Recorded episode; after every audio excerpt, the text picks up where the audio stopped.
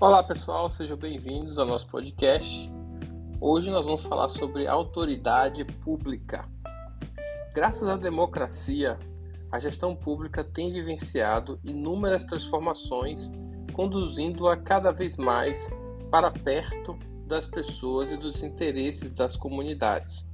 A verdadeira autoridade pública tem se aproximado das pessoas através da chamada gestão democrática, pautada em valores e princípios básicos.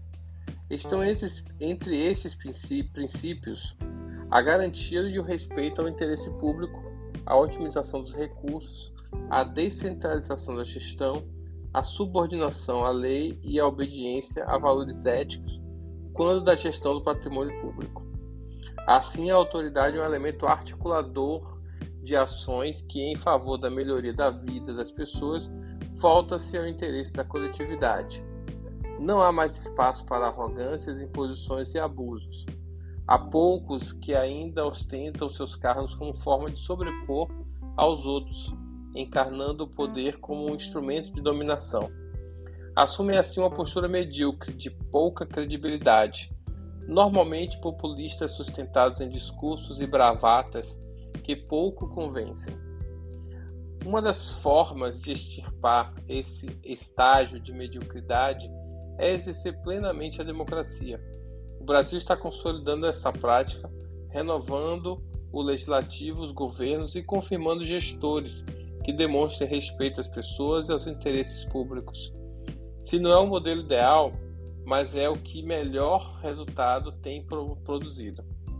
Democratizar a gestão pública implica em fazer com que cada gestor priorize o coletivo em detrimento do individual.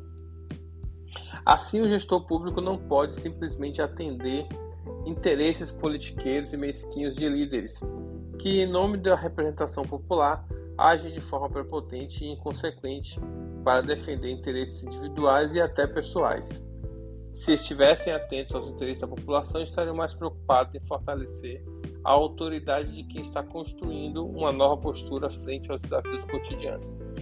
Esses desafios caracterizam-se pelo cumprimento rigoroso da lei e pela incessante preocupação em ser justo, tratando a todos por igual, respeitando as diferenças, e assim não há mais espaço para o jeitinho e para o improviso que pode causar estranheza naqueles que contam com isso para manter sua popularidade e omitir sua mediocridade. Dessa forma, com o aperfeiçoamento da democracia e a profissionalização da gestão pública, está se construindo uma nova fase no exercício da autoridade. Cumprir a lei, ser justo, coerente e ético na gestão pública passa a ser a regra e com isso consolida-se um tempo de respeito ao patrimônio e à dignidade da coletividade. A questão é que muitos entendem que a autoridade é uma pessoa física. Presidente, governadores, senadores, deputados, prefeitos, vereadores, juízes e até outras categorias são ou se acham autoridades, segundo o uso comum. Mas não são. São, isso sim, autoridades constituídas. E constituídas pela única autoridade legítima dos, nos estados democráticos, o povo. Todo poder emana do povo, não é regra de palanque político, de momento eleitoral. É regra jurídica, que diz quem manda no Estado. E a partir daí, quem manda constitui autoridades por eleições ou por vias legalmente estabelecidas. Essas autoridades constituídas exercerão funções definidas na lei maior, legislação, execução e jurisdição. Vejam que a lei criadora do Estado é fruto da vontade de um povo determinado. Por isso, costuma-se dizer que ela expressa a soberania popular. Soberania, por sua vez, é vocábulo que vem de soberano, supremo e contestado, governante, como ocorria no Estado absolutista. Significa que não encontra contraste, é incontrastável. Juridicamente, é a capacidade de querer coercitivamente, fixando competências, direitos e deveres, e sanções quando for o caso. É o que faz a lei maior, a Constituição.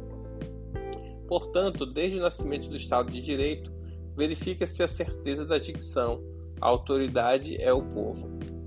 E quem titulariza e defende o exercício do poder constituinte originário, cuja vontade prossegue na elaboração legislativa infraconstitucional.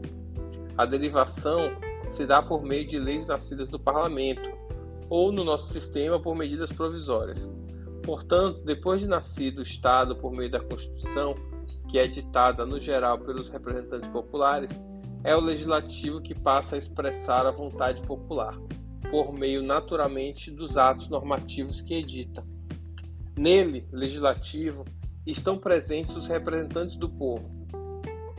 Uma, repito, uma única autoridade do Estado. Assim, quando se edita a lei, essa se revela a autoridade. Nesse sentido, o legislativo é o primeiro poder do Estado. Ele, legislador, só pode fazer aquilo que está escrito na lei maior. E a legislação é o ato deflagrador da atividade jurisdicional e executiva. A jurisdição, juris de série, significa aplicar o direito posto pelo legislador na solução de controvérsias. E o executivo executa o disposto na lei. Tanto é assim que a competência para regulamentar a lei por meio de decreto não pode ultrapassar os seus limites sob pena de este ser anulado por ato normativo, o chamado decreto legislativo. Em outras palavras, o judiciário executivo, ressalvada a hipótese da medida provisória, não são deflagradores da atividade estatal. Tem o executivo e o judiciário a iniciativa de provocar a deflagração. Tem o executivo ainda a competência de impedir o ingresso da lei e de parte dela na ordem jurídica por meio do veto.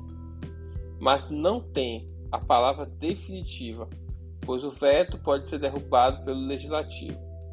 De igual maneira, o judiciário. Esse pode dizer em tarefa importantíssima o que é lei e o que não é. Explico. Em ação direta de inconstitucionalidade, ou mesmo em ação que questione a constitucionalidade de um ato normativo oferecido em litígio individual ou coletivo, pode fazer banir do sistema a lei que contrarie a Constituição. O mesmo pode dar-se na ação direta de constitucionalidade e na arguição de descumprimento de preceito fundamental. É por isso que, quando as ruas se manifestam, quem deve vocalizar essa voz, afinal é o povo, é o legislativo após examinar o conteúdo e as circunstâncias das postulações. O executivo e o judiciário poderão aumentar essa sonoridade, poderão somar-se à voz popular propondo a modificação normativa. Modificada, passa-se a aplicá-la.